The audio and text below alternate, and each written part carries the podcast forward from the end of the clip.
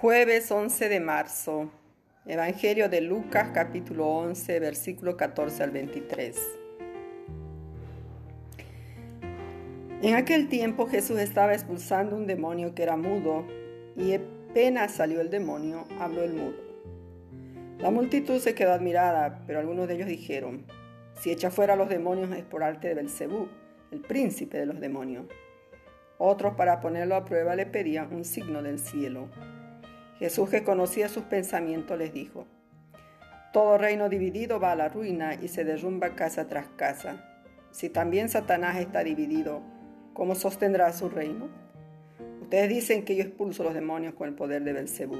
Y si yo expulso los demonios con el poder de Belcebú, ¿los hijos de ustedes por arte de quién los expulsan? Por eso ellos mismos serán sus jueces. Pero si yo expulso los demonios con la fuerza de Dios, quiere decir que el reino de Dios ha llegado a ustedes. Cuando un hombre fuerte y bien armado custodia su palacio, sus bienes están seguros. Pero si viene otro más fuerte que él y lo vence, le quita las armas de que se fiaba y reparte el botín. El que no está conmigo está contra mí, el que no recoge conmigo desparrama. Palabra del Señor. Gloria a ti, Señor Jesús. Buenos días, hermanos, en este jueves 11 de marzo, en el cual el Evangelio se refiere que la mayoría de las personas se maravillaban ante las acciones de Jesús. Sin embargo, también existían personas que se negaban a entender a Jesús y su mensaje, y en vez de seguirlo, respondieron con hostilidad. Estas personas lo acusaban y trataban de explicar el poder de Jesús sobre los demonios, porque Jesús no habría sido enviado por el Padre, sino por Belcebú, príncipe de los demonios. Con la pericia propia de Jesús, él explica el equívoco de sus opositores y deja ver con absoluta claridad su propia autenticidad.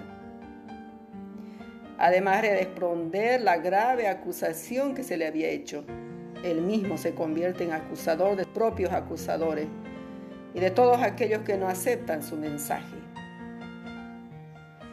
Ante Jesús, hermanos, no se justifica la indiferencia. Sus palabras y acciones exigen una toma de posición. Muchas veces hoy abundan esas personas que calumnian a sus prójimos. Podemos preguntarnos, hermanos, ¿no seré yo uno de ellos? ¿Suelo manchar la buena fama y el honor de alguien?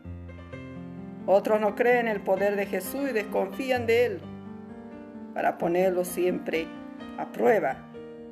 Pedían un signo del cielo. La desconfianza es lo opuesto a la fe y puede venir acompañado de una duda, vacilación o sospecha o incredulidad. En la falta de certeza y de convicción, hemos de reconocer que los seres humanos no tenemos una confianza plena en Dios. Más aún en muchas ocasiones, sobre todo difíciles, dudamos de Él. Ante estas dos actitudes opuestas a la fe, la calumnia y la desconfianza, Jesús responde que todo reino dividido no puede subsistir. Y les cuestiona, ¿por quién los expulsan vuestros hijos? Y por último les explica la llegada del reino de Dios con la comparación del más fuerte que llega a vencer el mal. Él es el más fuerte, que viene a liberar al hombre del poder del maligno. Ante la presencia de Jesús, liberador del hombre, estamos llamados a vencer nuestras dudas y a confesar nuestra fe en Él. A estar y a recoger con Él. La fe nos impulsa a acoger el reino de Dios y a confiar en la acción sanadora y salvadora de Jesús. Oremos. Señor Jesús, expulsa de nosotros el demonio de la cobardía que nos impide ser anunciadores de tu reino de justicia y de paz. Amén. Señor Jesús, dónanos un espíritu de fe, que esa fe sea una fe inquebrantable, que nunca vacilemos, que nunca desconfiemos, que siempre seamos certeros en nuestra fe, que siempre seamos personas que creemos, pero que esa fe nos impulse cada día a construir el reino de Dios en nuestros corazones. Les saludo con todo mi cariño en Jesús, hermana María.